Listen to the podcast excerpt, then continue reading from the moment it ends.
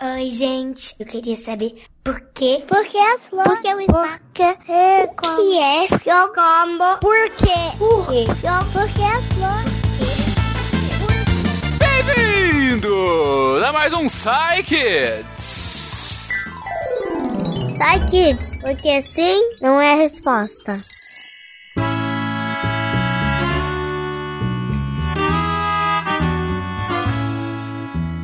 E aqui, vocês já sabem, crianças perguntam, cientistas respondem. E hoje, hoje faremos um programa absolutamente animal. E para começar, temos uma pergunta de Bernardo, de 5 anos. Vamos lá, Bernardo. Oi, aqui é o Bernardo, tenho 5 anos. Obrigado por, por ter falado aquela outra pergunta. Por que as baratas morrem com a perna pra cima? Por que as baratas morrem com a perna pra cima? Essa é uma pergunta realmente intrigante, Bernardo, porque é verdade. Você não encontra uma barata mortinha assim, normal. Ela tem que morrer com a pernoca pra cima, assim. E você sabe que quando barata voa é desespero de todo mundo, né? Mas quem vai responder pra você agora é a nossa querida Nanaka. Vamos lá, Nanaka. Oi, Bernardo. Nossa, eu sempre me perguntei isso também, né? Por que, que será que os insetos morrem com a barriga pra cima? Principalmente as baratas que a gente mata em casa. Bom, isso acontece porque por algumas razões. Primeiro, porque a barata tem as costas muito mais pesadas do que a barriga. É como se ela sempre estivesse com uma mochila de escola bem pesada. Então, é muito fácil dela cair de costas no chão. Só que normalmente ela se equilibra bem, né? Afinal, ela tem seis pernas. Mas quando a gente mata uma barata, normalmente a gente usa um inseticida. O inseticida, ele é um veneno que faz a barata ficar perder o controle das pernas e começar a ficar chutando e esperneando para tudo quanto é lado. Como as costas dela são muito pesadas, quando ela começa a balançar as pernas assim de todo jeito, é normalmente ela acaba virando de costas sem querer. E na nossa casa, como o chão é bem liso, é difícil dela voltar a usar as perninhas para se agarrar alguma coisa e ficar de pé de novo. Normalmente não tem nada onde ela se agarrar. Por isso ela acaba ficando de costas no chão e não consegue virar e andar de novo. E ela acaba morrendo por causa do veneno. Às vezes a barata pode até virar de barriga para cima de propósito para tentar respirar melhor, porque ela respira pela barriga, tem umas aberturas na barriga dela para ela respirar, como se fossem as bocas de respirar, não de comer. E as costas são aquela casquinha protetora. Mas aí como ela tá num chão liso, onde não tem ela se- onde ela se agarrar, e ela também tá sofrendo a ação do veneno, que ela não consegue controlar as pernas direito, aí ela é mais difícil dela se virar e ficar de pé de novo. Então ela acaba morrendo assim de pernas pra cima. Então, se você encontrar uma barata morta de perna pra cima, provavelmente ela foi morta com veneno inseticida ou alguém derrubou ela da parede e ela caiu de costas pra cima. Mas assim é difícil dela morrer, mas ela não conseguiu se virar de novo, talvez, porque o chão era muito liso. É isso então, Bernardo. Ela fica totalmente tontona, grog depois de ser de ter um inseticida na, em cima dela. E aí é como se ela tivesse a mochilinha, como a, a Naná colocou, uma mochila bem pesada. Ela fica, ah, não consigo mais, estou grog e tudo mais. E morreu. Mas enfim, é por isso que as baratas ficam com as pernocas pra cima quando estão mortas. Mas falando de uma coisa um pouquinho mais pra cima, vamos falar agora da pergunta da Lívia, de sete aninhos. Vamos lá, Lívia. Oi, meu nome é Lívia, tenho 7 anos, moro em Niterói e eu queria saber porque como os golfinhos bebem água se eles vivem no mar salgado. Como que os golfinhos conseguem beber água se eles estão no mar salgado? Cara, que interessante. Realmente, você tá no, no mar, nós humanos não conseguimos beber a água do mar. A gente tem que beber água doce, né? Água sem essa quantidade de sais que tem a água do mar. Mas os golfinhos são mamíferos. Eles não precisam beber água, eles não precisa ser água doce que nem a gente. Ai meu Deus, e então, Flávia, nos ajuda aqui. Oi, gente. Eu sou a Flávia e hoje eu tô aqui para responder a pergunta da Lívia. Ela perguntou o seguinte: Como os golfinhos bebem água se eles vivem no mar salgado? Eita, quem já foi no mar sabe que a água é salgada, salgada, salgada mesmo. Então, Lívia, como é que será que acontece? Eles não bebem a água do mar. Eles tiram a aguinha doce, né? Igual essa água que a gente bebe. Eles tiram dos alimentos deles. Ou seja, dos moluscos, dos, dos camarões, dos peixinhos. Eles vão processando, digerindo até sair a aguinha que ele precisa, que é a, a água suficiente para ele se manter vivo. Interessante, né? E se ele engolir água sem querer? Aquela água salgada que tem no mar? Pois então, perfeitinho o golfinho. Os rins do golfinho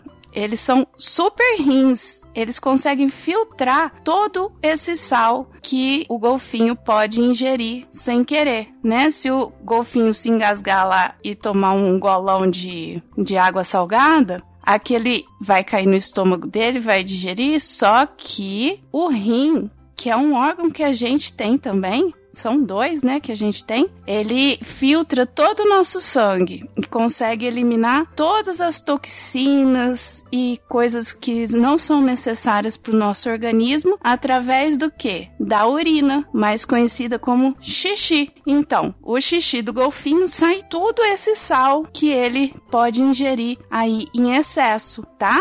Então é isso. O golfinho ele tira a água que ele precisa dos alimentos que ele está consumindo, todo o alimento, todo ser vivo que a gente consome, um alface, um bife, né, um arroz, tudo tem um tantinho de água ali para formar aquele alimento. E o golfinho pega esses tantinhos de água do alimento dele, dos peixinhos, das algas e aí transforma em água para ele sobreviver. Bacana, né? Então é isso. Um beijão, Lívia. Espero que você tenha entendido. É isso então, Lívia. Na verdade, os golfinhos não vão beber a água salgada, eles vão filtrar a água dos alimentos. Todos os seres vivos têm um pouquinho de água ou um pocão de água dentro do corpo. A gente é formado de 70% de água, por exemplo. Então, ele pega os alimentos e acaba absorvendo a água a partir da ingestão dos alimentos. Cara, é genial, não é verdade? É genial. E para acabar, vamos à pergunta de outros animais. Nós mesmos, sim, os homens e mulheres são animais também. E quem vai fazer essa pergunta é o Davi, de 4 anos. Vamos lá, Davi. Eu, meu nome é Davi, eu tenho 4 anos e quero saber como que, que, que menina e menina se casem para ter filho. Como que tem dois papais, duas mamães e como que faz para ter filho assim? O Davi faz uma pergunta extremamente interessante. Como que menina e menina se casam e tem filho? Como que tem dois papais e duas mamães? Como que faz pra gente ter filho assim? Sim, Davi. Várias famílias hoje em dia têm dois papais e duas mamães, ou até outra configuração que não duas papais e duas mamães. Como que isso é possível? Bem, a Deb vai ajudar a gente com isso. Vamos lá, Deb. Oi, Davi.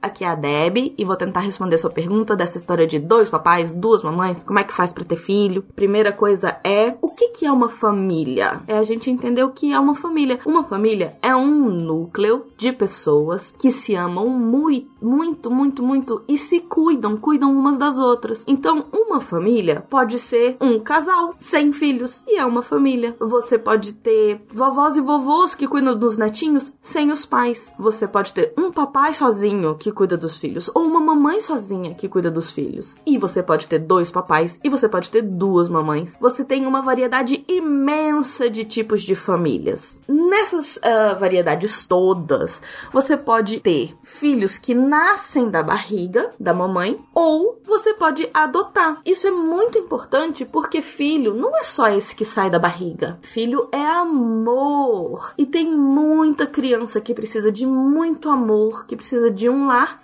e não tem. Então, todas as pessoas, mamãe, mamãe, papai, papai, todos os tipos de família, né? Papai e mamãe podem adotar uma criança e assim eles vão ter um filho. Porque, de novo, um filho não é só aquele que sai da barriga. Ainda assim, você tem, quando você tem duas mamães, você pode, uma delas, ou as duas, enfim, gerar na barriga se elas quiserem ter um filho gerado da barriga. E aí, para isso, elas precisam ir no médico para pegar emprestado uma sementinha de homem que precisa para poder fazer o filhinho. E é isso. Será que eu respondi? Se você ainda tem alguma dúvida, é só mandar mais pergunta pra gente, tá bom? Um beijo!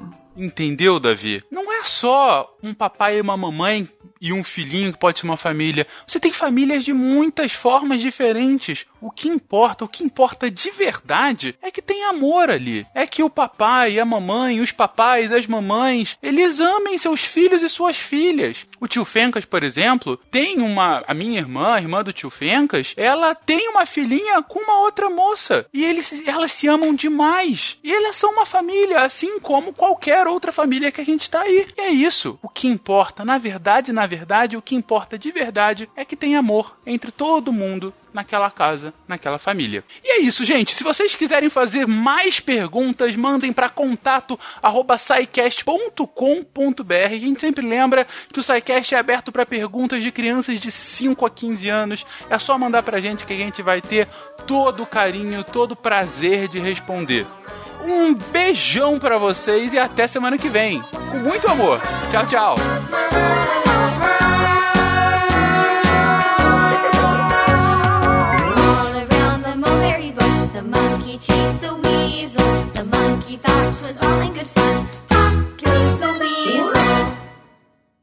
Esse podcast foi editado por Nativa Multimídia.